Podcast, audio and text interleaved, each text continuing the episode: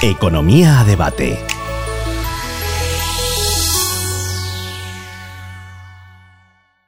Muy buenas, soy Giuseppe Tringali y bienvenidos eh, en el periódico El Debate. Eh, hoy estamos aquí para presentaros un nuevo espacio dedicado a la economía, a la macroeconomía y a la geopolítica.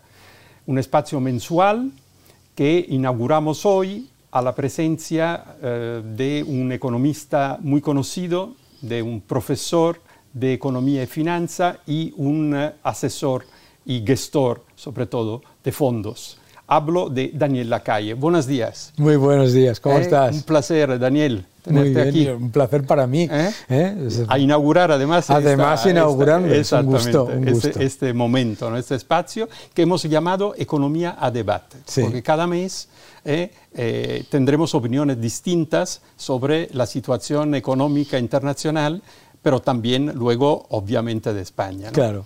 Entonces, yo empezaría a hablar un poco en general de, eh, de la situación económica a nivel mundial. Eh, Hemos eh, salido de una pandemia que parece ahora haber entrado en una lógica más de, eh, endémica, eh, pero eh, en el 2022 hemos tenido la mala suerte ¿no? de tener que asistir también a una invasión de Rusia en Ucrania y por lo tanto a una guerra que nos ha creado mm, aún más problemas de lo que probablemente hubiéramos tenido con el, coste de la energía, que había, incre- se había incrementado también antes de la misma guerra. ¿no?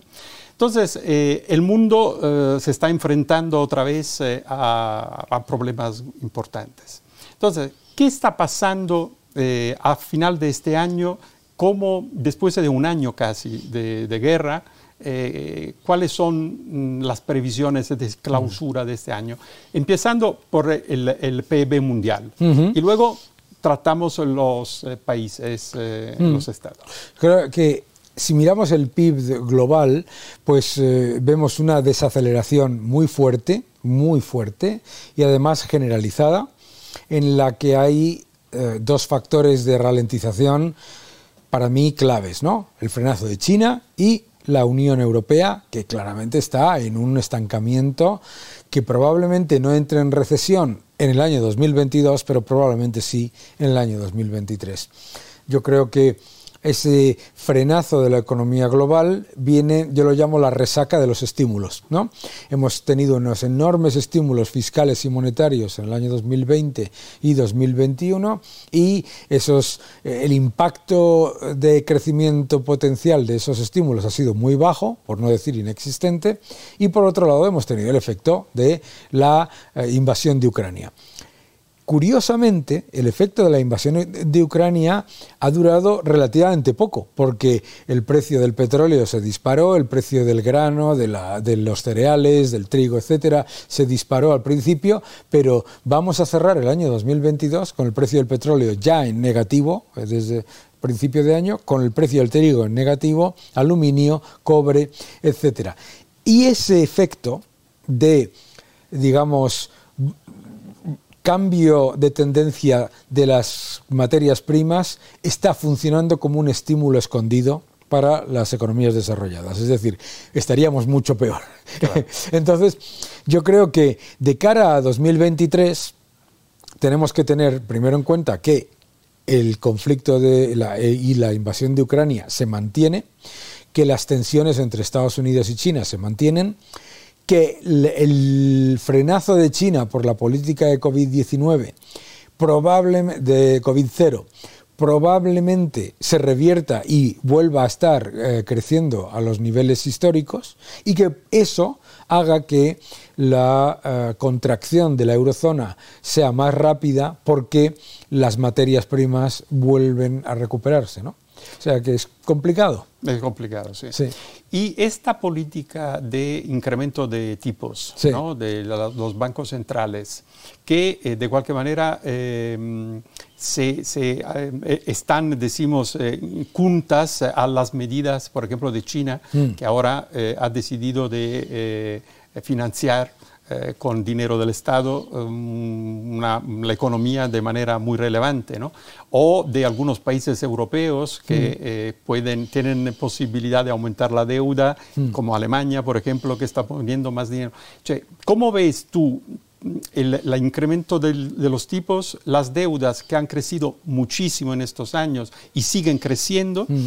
Eh, entonces, cómo impactan nuestros intereses y luego si eh, esta política de eh, incremento de tipos para tener una recesión leve que permita la bajada de la inflación es una mm, medida adecuada o un poco arriesgada.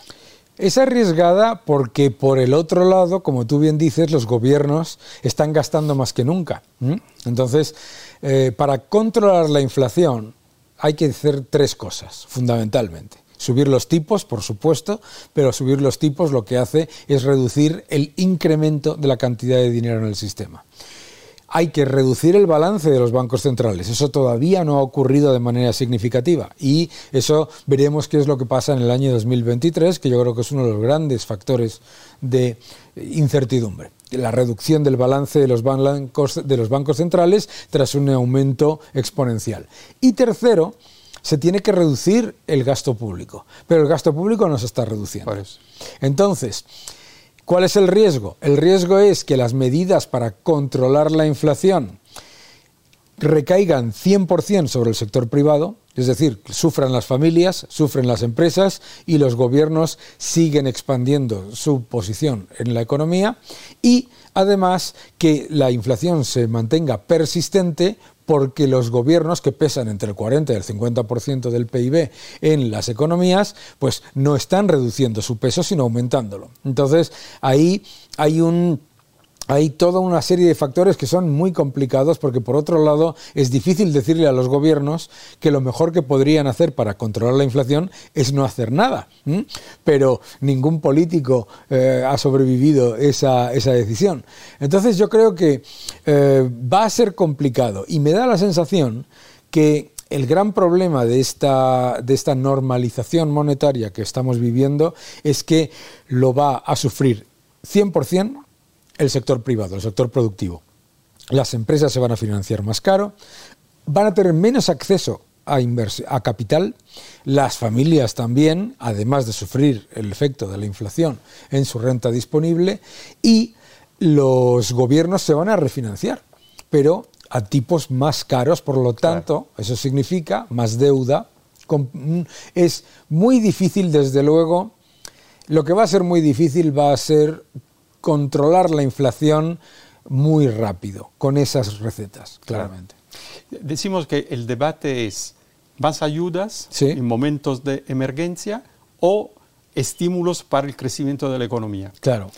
Y, y ahí probablemente también la política tiene mucho que ver en función de quién manda en los distintos países, pero yo creo que el, gran debate es esto. quiero decir, em, invertimos para el futuro, en el inmediato en el futuro, o solo como medida temporánea. Claro. Que se repite, pero, porque el riesgo es que se pueda repetir en el tiempo sin crear. Eh, ¿cómo, ¿cómo, lo ves tú? Yo creo que lo, lo urgente y lo importante, ¿verdad? Es lo que, lo que estamos comentando. Yo creo que el gran error de estos estímulos que se implementan es que son poner eh, tiritas, ¿no? Es poner parches. a problemas estructurales que no llevan a un crecimiento superior. Entonces, ¿qué es lo que pasa?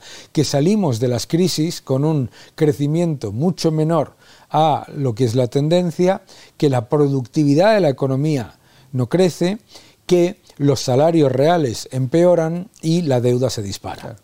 Entonces, eh, es muy difícil explicar a los gobiernos que tomar medidas de enorme gasto, pero que simplemente es gasto corriente y que genera un parche que no soluciona nada, eh, hay que evitarlo y que lo que hay que hacer es invertir para fortalecer el crecimiento potencial. No lo hacen pero no lo hacen ni los gobiernos de, Europa, ni el de Japón, ni... Entonces nos vamos a encontrar con ese problema, porque eh, durante muchos años hemos tenido una situación en la que parecía eh, muy fácil porque no había una alta inflación. Pero en el momento en el que el año 2020 los bancos centrales aumentan la masa monetaria un 20, un 25%, cuatro o cinco veces más que en lo que llamábamos bazooka, ¿eh? el famoso bazooka de Draghi, a partir de ahí ya nos encontramos con el mismo problema de estancamiento, pero con inflación. Y entonces es mucho más complicado de hacer. Habría que estar ahora eh, llevando a cabo medidas quirúrgicas para ayudar a las familias más necesitadas, con cantidades limitadas y con cantidades también durante un periodo limitado, e a la vez invertir y a la vez invertir en el crecimiento potencial de la economía. Claro, ¿qué es lo que están haciendo los gobiernos? Están gastando muchísimo en ayudas y a la vez subiendo los impuestos a las empresas. Por lo tanto, el no se crean puestos de trabajo. Y el, claro, se, muy, muy complicado. Se crean unos puestos de trabajo que en realidad pues fíjate, en Estados Unidos con un paro del 3,7%, la tasa de participación laboral y la de empleo no se han movido. Y en el caso de España, pues lo sabemos, etcétera, pero yo creo que hay ahí un gran problema, que es el, el que cuanto más le suben los impuestos a aquellos que consiguen tener unos beneficios razonables en las épocas de crisis, entonces estás empeorando la posibilidad de crecer después y de invertir y la cortando potencialidad. Y el índice de el índice de inversión global está a mínimos de 30 años y eso no, no es nada positivo. Muy bien, hemos hecho un poco un análisis eh, general, ¿no? Ahora entramos un poco eh, mm, en los países. Empezamos por Estados Unidos, por América, mm. decimos en general. Estados Unidos. Em, Biden ha sido quizás uno de los pocos presidentes que han mantenido una de las cámaras sí. eh, en el midterm eh, aunque la última noticia es que un diputado se ha ido del Partido Democrático, se ha hecho independiente, por lo tanto Kamala Harris, la vicepresidenta, se convierte en indispensable en la votación, en la mayoría de, él. ¿eh? Pero bueno, esta para los democráticos ha sido una buena noticia. Eh, y para los mercados financieros mm, también probablemente mm, da una perspectiva. Sí. Positiva o negativa, pero da una perspectiva eh, cosa que podía ser en duda si eh, se perdían las dos cámaras, evidentemente. Entonces, la política de Biden va a seguir hasta las elecciones eh, próximas. ¿Y qué política va a hacer? Mm. se habla de posibilidad de recesión, pero luego últimamente la inflación ha bajado un poco y se ha tenido también un rebote mm. en el crecimiento. ¿no? Entonces, ¿Cómo ves tú? Yo veo, Estados Unidos es una economía que es muchísimo más dinámica que la europea, es muy flexible. Y lo que ha demostrado es que, habiendo estado en recesión técnica a principios del año 2022, el primer y segundo trimestre, se ha recuperado muy rápidamente y, eh, y tiene capacidad de recuperarse muy rápidamente. Eso es muy positivo. Desde el punto de vista político, también se ha demostrado que la administración Biden no ha sido ese cambio radical hacia la izquierda, ni todo lo contrario, de hecho. O sea, todas las políticas económicas y de política exterior de la administración Trump se han mantenido. Siguen las mismas, los mismos aranceles, la misma política impositiva, se han hecho muy pequeños cambios, no ha subido masivamente los impuestos, eh, ha sido mucho más inteligente con respecto a la economía que ideólogo. Y yo creo que eso lo está valorando claramente pues eh, la atracción de capital de Estados Unidos, el hecho de que el dólar este año se ha, fortalecido masivamente con respecto a todos los activos de riesgo y a la inmensa mayoría de las monedas del mundo. Por lo tanto, como decía Bill Clinton, ¿no? It's the economy stupid, es la economía estúpido. Yo creo que mm, la administración Biden ha decidido no estropear algo que iba bien. Y entonces eh, yo creo que esa capacidad de, remontar un periodo de recesión corto, etcétera, es muy elevada y por lo tanto a mí Estados Unidos es probablemente las economías que menos me preocupa ¿eh? y creo que además la fortaleza del dólar relativa le da una, un as en la manga global muy fuerte, porque claro, es verdad que tienen elevada inflación, pero es verdad que tienen menos inflación cuanto más dólares entran en, el sistema. Está claro. ¿Y la Fed va em, a ralentizar la subida, parece, ahora? O, porque a un momento dado parecía casi que la subida era muy potente, ¿no? Era la, previsión de subida. Yo creo que la Reserva Federal lo que va a hacer es que eh, va a cumplir con su eh, senda de subida de tipos, está muy cómoda porque la economía va bien, va relativamente bien, no es una alegría, no, es no es el crecimiento que podría tener Estados Unidos, pero no va mal. Y a la vez la fortaleza del dólar mantiene al dólar como la moneda de reserva del mundo. Esto es clave para la Reserva Federal, que nunca lo dicen, pero es muy importante. Entonces, eh, yo creo que la Reserva Federal va a mantener su senda de subida de tipos y que probablemente empezará a revisar si hace falta eh, retocar esa subida, pues a partir de mayo o junio, pero desde luego la Reserva Federal tiene un mandato que es que baje la inflación. Como tú decías, la inflación titular se ha moderado un poco, pero es que la inflación subyacente, sigue, estando a máximos de 30 años. Claro, y además es una inflación debida también a la demanda ahí. Quiero decirte, no es solo debida a, la oferta. No, no, ha sido 100%.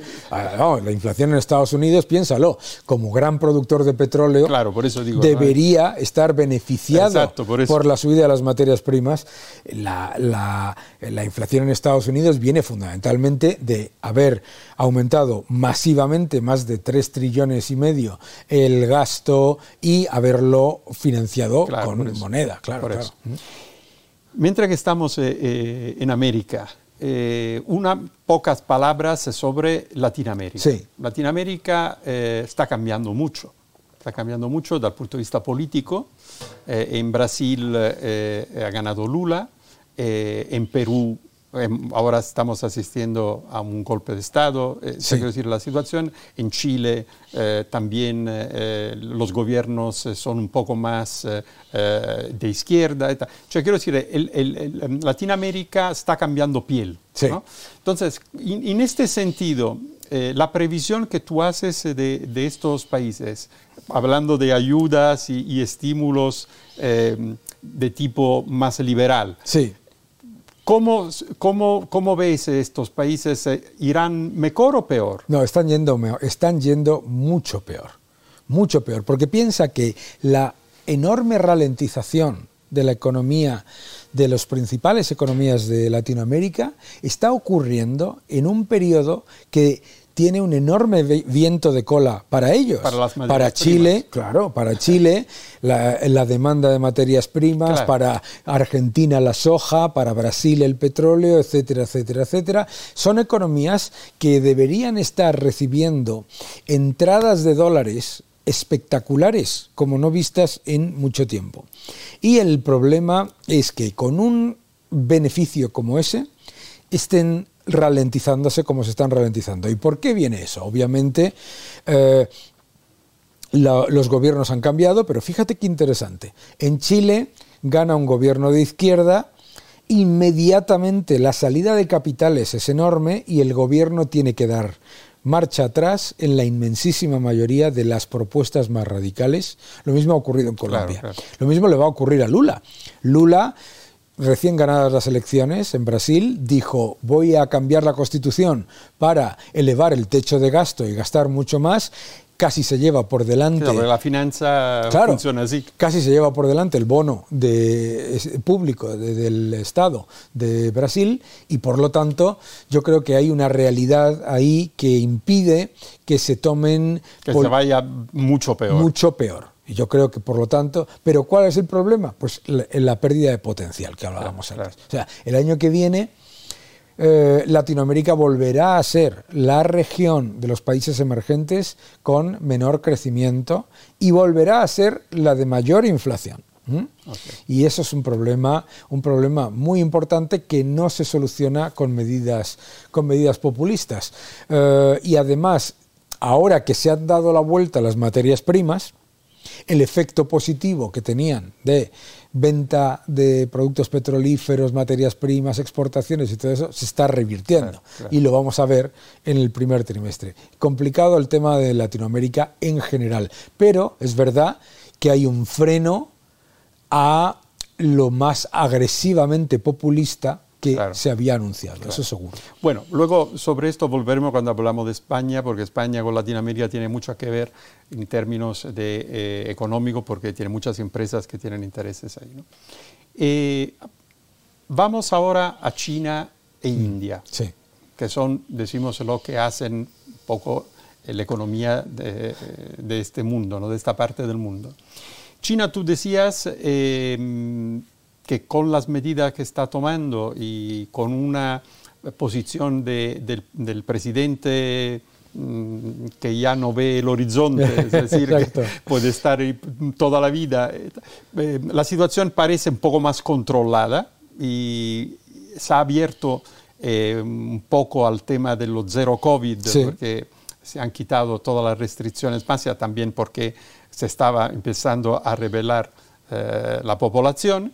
Entonces, mm, para reconfirmar lo que tú decías, entonces China, ¿cuándo tendrías que eh, volver a un crecimiento mm. aceptable para China? Porque ahora el crecimiento no es tan aceptable. Claro, para la gente que nos está viendo, eh, un crecimiento del 4% en China es el equivalente a nosotros en recesión.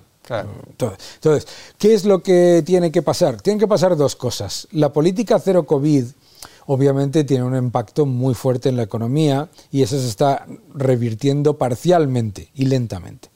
Eh, eso hay que revertirlo completamente, primero porque es un fracaso. Primero porque es un fracaso sanitario y un fracaso económico.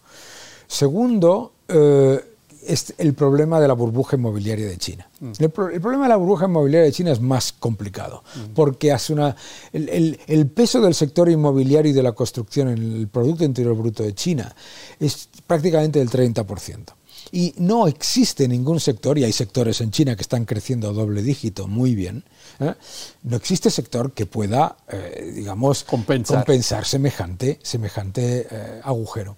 Entonces, eso va a llevar un tiempo.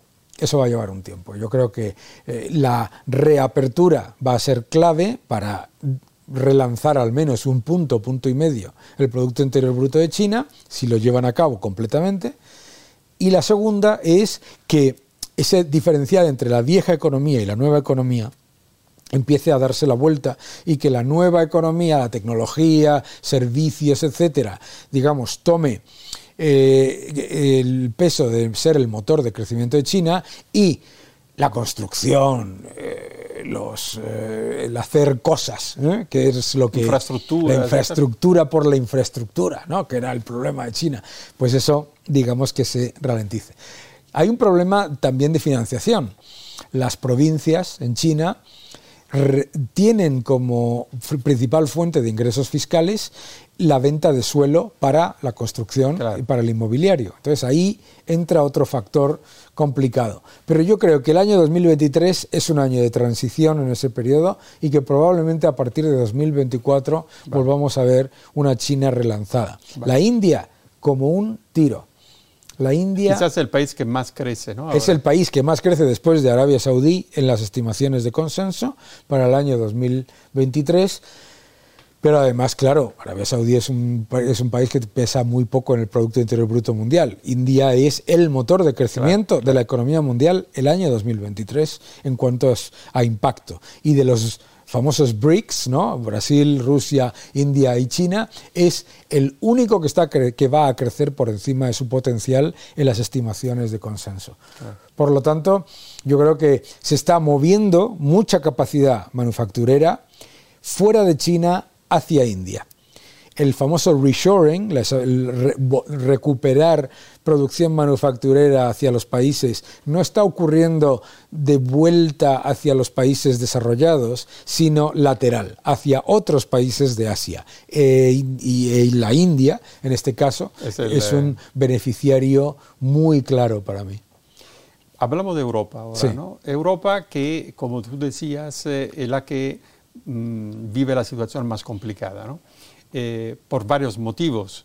eh, porque tiene un problema de materias primas, primero eh, energéticas y segundo también de materias primas eh, de alimentos o de tierras raras, por ejemplo, ¿no? Si hablamos de, pensamos a los microchips o a las baterías, etcétera, etcétera. ¿no?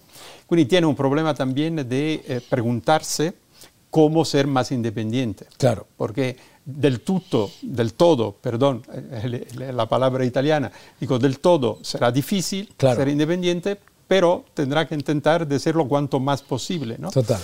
Eh, la primera pregunta es, visto desde el mundo de la finanza, eh, ¿tú piensas que lo vas a conseguir? Mm, no. Primera pregunta. No lo va a conseguir porque no quiere.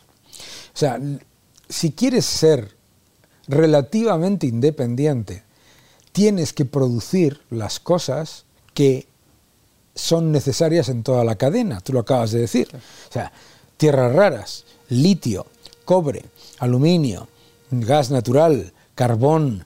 Necesitamos producir las materias primas, necesitamos tener la capacidad manufacturera y luego, obviamente, la Unión Europea se plantea todo como un consumidor eh, digamos, egoísta. Un consumidor que no produce nada, pero que no le gusta el precio al que le venden las cosas.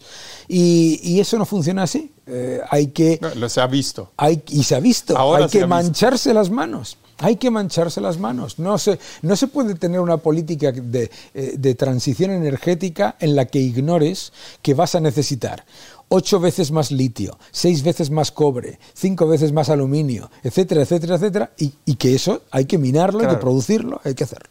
Entonces, a mí me parece que el gran debate perdido en la Unión Europea es por qué no somos conscientes de lo que son conscientes en China y de lo que son conscientes en Estados Unidos. Que tienes que tener al menos una cierta capacidad de control en toda la cadena desde la minería hasta la producción. En el momento en el que dejas de tener control en una parte, aunque sea eh, eh, mínima, ya estás perdido, que es el problema de la Unión Europea. Entonces, el problema de la Unión Europea es que lo soluciona todo subiendo impuestos y eh, pensando que el invierno que viene todo va a ir bien. Pero el problema estratégico y energético de la Unión Europea es un problema que venía de antes del, ah, pues COVID, lo hemos hablado tú y yo en otras ocasiones, venía de antes del COVID con unos precios energéticos disparados y además con esa, ese concepto de la dependencia del gas ruso. Fíjate que hace 15 años la Unión Europea producía más gas natural que lo que exporta Rusia. Y eso en 15 años. entonces, ese problema no se ha solucionado y no se está solucionando. Eh, y luego el otro problema de la Unión Europea es que no tiene grandes líderes tecnológicos. Tiene empresas tecnológicas pequeñas, medianas. No tiene unicornios. Eh, pero no tiene, no está en la batalla y en la hegemónica de la tecnología en la que están Estados Unidos y China con liderazgo absoluto en no solamente patentes, sino en inteligencia artificial, etcétera, etcétera. Estamos, vuelvo a decirte, como un consumidor egoísta, ¿eh? que le molesta que el teléfono, el smartphone sea caro, pero no quiere producirlo. Hoy, hoy ha salido una noticia muy interesante de Estados Unidos, eh, que en California han eh, descubierto la manera de hacer una fusión nuclear. Sí eh, que eh, tiene más energía de cuando de, los mismos elementos que, la componen. O quiero decir, una cosa es, limpísima.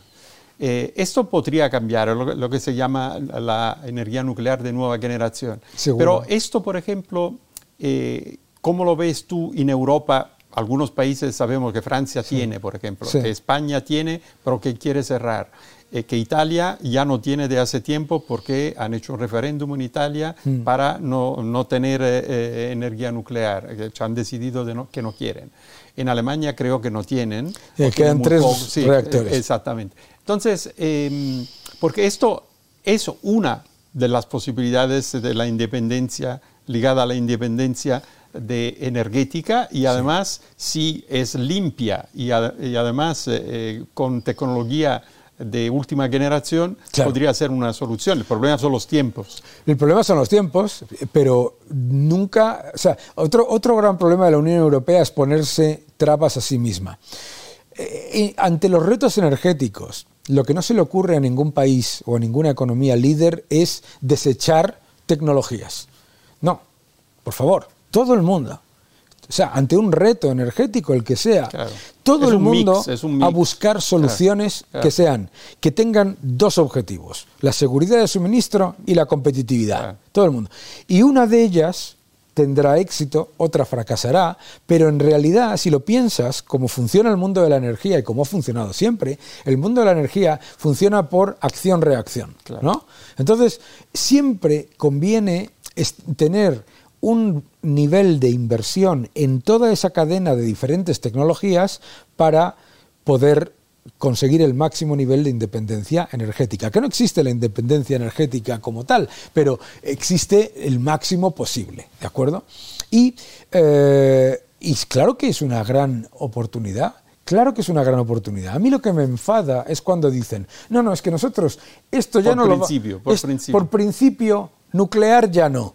Vamos a mirar el hidrógeno. Y dentro de cinco años, van a venir y nos van a decir, es que el hidrógeno lo corroe todo. Esto es muy, muy eh, poco ambiental. Oh, y entonces tampoco el hidrógeno. No, o sea, tenemos que buscar soluciones viables que sean lo mejor posible en cada una de las tecnologías. yo me, permito de recordar un poco a todos, a nosotros, pero a todos, que sin energía claro, eh, no podemos hacer nada en el mundo de hoy. Claro, es decir, eh, pero piénsalo. Ni, telefonar, eh, ni, hacer, ni, recoger el, dinero del banco, claro. Eh, ni mirar la cuenta. Pero a mí me da la sensación que en Europa a veces nos hemos convertido como esos, esos niños que dicen, no tengo dinero, y dice, bueno, ve al cajero y sácalo. ¿no? Piensan que el dinero sale del cajero, no. O sea, la energía, todo esto que nos rodea, cuesta y hace falta y hace falta invertir en ello. Y yo no escucho en Estados Unidos o en China o en la India, no escucho a la gente decir, eh, digamos, negar a una tecnología que te permite seguridad de suministro y competitividad simplemente por, eh, una cuestión ideológica. Además es por una cuestión ideológica que es aleatoria, porque en Francia la nuclear es de izquierdas. En eh, España si dices nuclear parece que es que eres de derechas. Eh, no tiene ningún sentido. además no tendría que ser de ningún color. Es que no es de ningún color. Es que, el concepto, el concepto de la ideología desde un punto de vista ideológico, de la ideología, perdona, de la energía, desde un punto de vista ideológico es tan ridículo como lo de ¿Cómo que las energías verdes son de izquierdas? No tiene ningún sentido. ¿no? Las energías verdes son verdes y tienen una parte que necesita una enorme cantidad de minería que tendrás que valorar y que tendrás que invertir y que tendrás que poner en marcha. Bueno, em, concluyendo sobre Europa, ¿no? el 2022 se está concluyendo en recesión. Mm. Eh, decimos que en algunos países hemos empezado a tener alguna recesión técnica. Eh, y el año que viene eh, se piensa que algunos trimestres de recesión podrían tocar algunos países. Pero la preocupación más grande, entonces aquí me interesaría tu opinión, es sobre la, mm, la, posibilidad de pasar el próximo invierno. Porque este invierno más o menos se lo vamos a pasar. Además he visto que por todo Europa están luminarias, hmm. para ahora para Navidad y tal. Quiero decir, eh, estamos en la normalidad. Sí. El 2023, donde el gas ruso ya no llegará, esto parece bastante cierto, por, al menos en este momento, y todos los países están intentando, o a, través del gas líquido, eh, a regasificadores, o a través de nuevas, eh, nuevos acuerdos con Algeria o con otros países. Cioè, conseguiremos en Europa pasar el invierno y, por lo tanto, tener una economía que, aunque en los primeros meses puede ser recesivas, vuelvan a crecer, hmm. o el riesgo de que nos vamos a encontrar a un problema energético que va a parar este crecimiento potencial del cual se habla desde el segundo trimestre del 2023 en adelante. Mi, problema es que en, relativo y en absoluto, los costes energéticos para las empresas y para las familias en Europa no van a bajar porque todas estas medidas que se han tomado, como eso que llaman aquí el tope del gas, etcétera, en realidad es pasarte el coste por otro lado o al año que viene. Entonces, ¿cuál es el problema? Que te vas a encontrar en el año que viene con los mismos retos que este y como además en este año las medidas que se han tomado para reducir la inflación básicamente son subvenciones al consumo de gas, resulta que el año que viene si tenemos un problema de suministro de gas, no vamos a estar preparados con alternativas, porque no se ha hecho nada con respecto a las alternativas. Y en ese sentido mm, no estás muy optimista. Pero yo creo, ahora pues te voy a decir por qué estoy optimista. Ah, y te voy a decir por qué estoy optimista. Darnos un poco y la razón por la que estoy optimista es la misma razón por la que dije que no iba a haber un gran apagón este año. Y es, va a ser un problema de precio pero no de suministro. ¿De acuerdo? ¿Por qué? Porque ya hemos conseguido un nivel de flexibilidad en las empresas en cuanto a regasificación, en cuanto a importaciones de gas natural licuado, en cuanto a importaciones de carbón, de todo, etcétera, que eh, ya no lo convierte en un problema de, oh, no tenemos luz, a la luz está cara, vale, que ya empieza a ser algo más, más sostenible. Yo no creo que vaya a haber ese gran apagón, no lo creía que iba a haber este año tampoco y estoy convencido de que se pueden buscar soluciones. Pero claro, me gustaría que las soluciones no fueran, o sea, ¿qué es lo que va a salvar este invierno? Que la demanda de gas en Europa básicamente ha caído un 20%, 20-25 si no me equivoco, ¿vale? Bueno, el año que viene no puede caer, no va a caer otro 25%. O sea, eso, eso ya lo hemos hecho, la parte, digamos, de eficiencia. Ahora vamos a tener un problema de precio y vamos a tener un problema de, vale, eh, estamos seguros de que el año que viene Estados Unidos va a poder sustituir, Estados Unidos, Noruega y Qatar van a poder sustituir a Rusia en cuanto a gas natural? No lo sabemos. Desde luego, el gran la gran incógnita es, como, como China reabra, e intente eh, estimular la economía para ah, crecer. Claro, claro. necesita eh, gas, eh, petróleo, ahí que nos quita. Los chinos van a decir, me van a, disculpar ustedes, señores alemanes, señores franceses, pero esto viene para acá. Claro. o sea, ojo con. Es que nos olvidamos de esos dos grandes efectos. El mercado está Hemos tenido una reducción de demanda interna y una reducción de demanda en China. Y de repente, oh sorpresa, que bien, hemos pasado de tener falta de gas a exceso de gas. Muy bien. Eso no pasa todos los años. Entonces yo creo que, pero yo soy positivo en cuanto a, a que no creo que vaya a haber un gran apagón. Ok. España, para concluir nuestra charla, que es lo que probablemente más interesa a todo lo que nos ven. ¿no? Eh, el punto de la situación económica en España, bajo el punto de vista, empezando desde el paro, sí. Eh, y eh, del cierre del año, ¿no? Mm. de, que, de un crecimiento. Eh, y la previsión, yo me he leído algunas previsiones de FUCAS o de, algunos bancos y tal, que hablan de un crecimiento por los primeros más reducido, decimos, pero un crecimiento. ¿Cómo veis España en este momento? Y relaciones también al dinero europeo, a los fondos europeos. Eh, que son, están siempre muy ligados a las reformas, si eh, estas reformas eh, son coherentes con lo que Europa pide y las previsiones para el año que viene. Bueno, podemos empezar por los fondos europeos. Los fondos europeos han sido la mayor oportunidad perdida desde los otros planes Juncker, etcétera, previos. O sea, el, efecto es absolutamente inexistente y además la, ejecución es mala y el, reparto es todavía peor. Entonces, los fondos europeos no podemos contar con ellos como un factor de crecimiento. Eh, la economía española.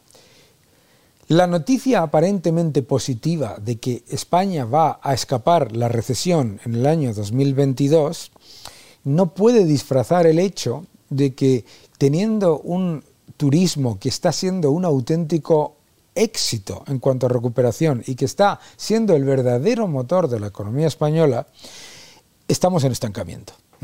Y para mí ese es el problema. ¿Por qué? Porque vamos al año 2023 con las estimaciones de Funcas del Banco de España de 0,8, 1% de PIB. Estamos hablando de que España tampoco en el año 2023 recuperará el Producto Interior Bruto del año 2019. Pero si quitamos el aumento masivo del gasto público y de la deuda, estamos en un estancamiento muy peligroso, muy peligroso porque además con una enorme pérdida de eh, poder adquisitivo de los salarios, con un empeoramiento generalizado del entorno empresarial, porque todavía tenemos 50.000 empresas menos cotizando que antes de la pandemia.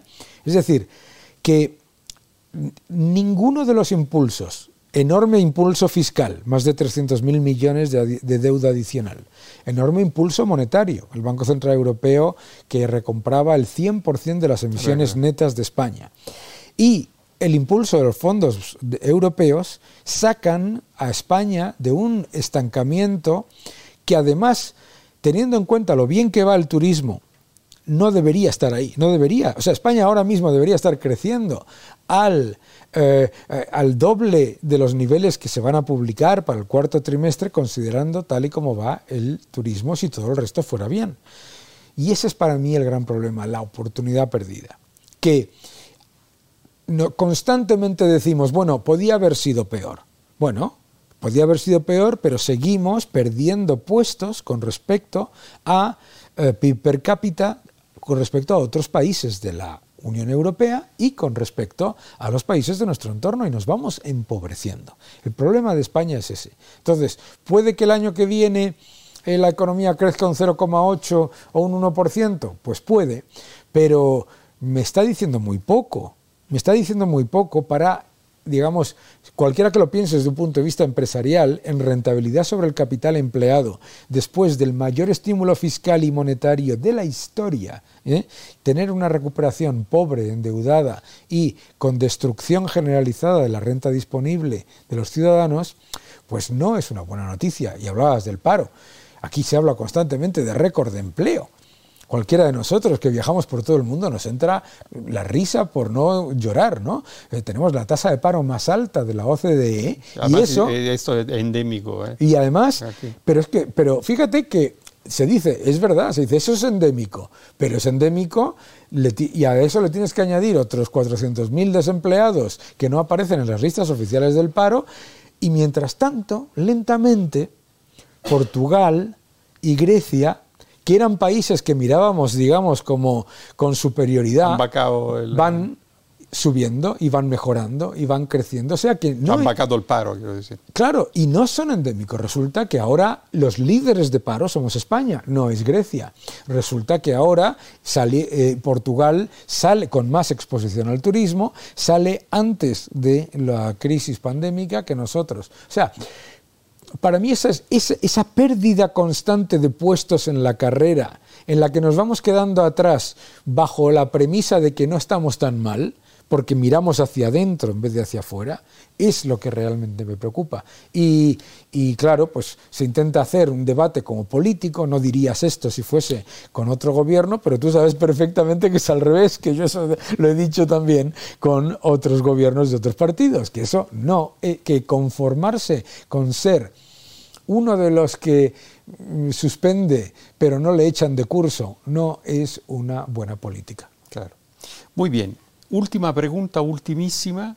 Eh, la finanza, el mundo financiero, eh, descuenta una guerra larga sí. y si mañana se llega a una tregua o una paz, sí. Eh, ¿esto va a cambiar muchas cosas o muy pocas? No, cambiaría muchas.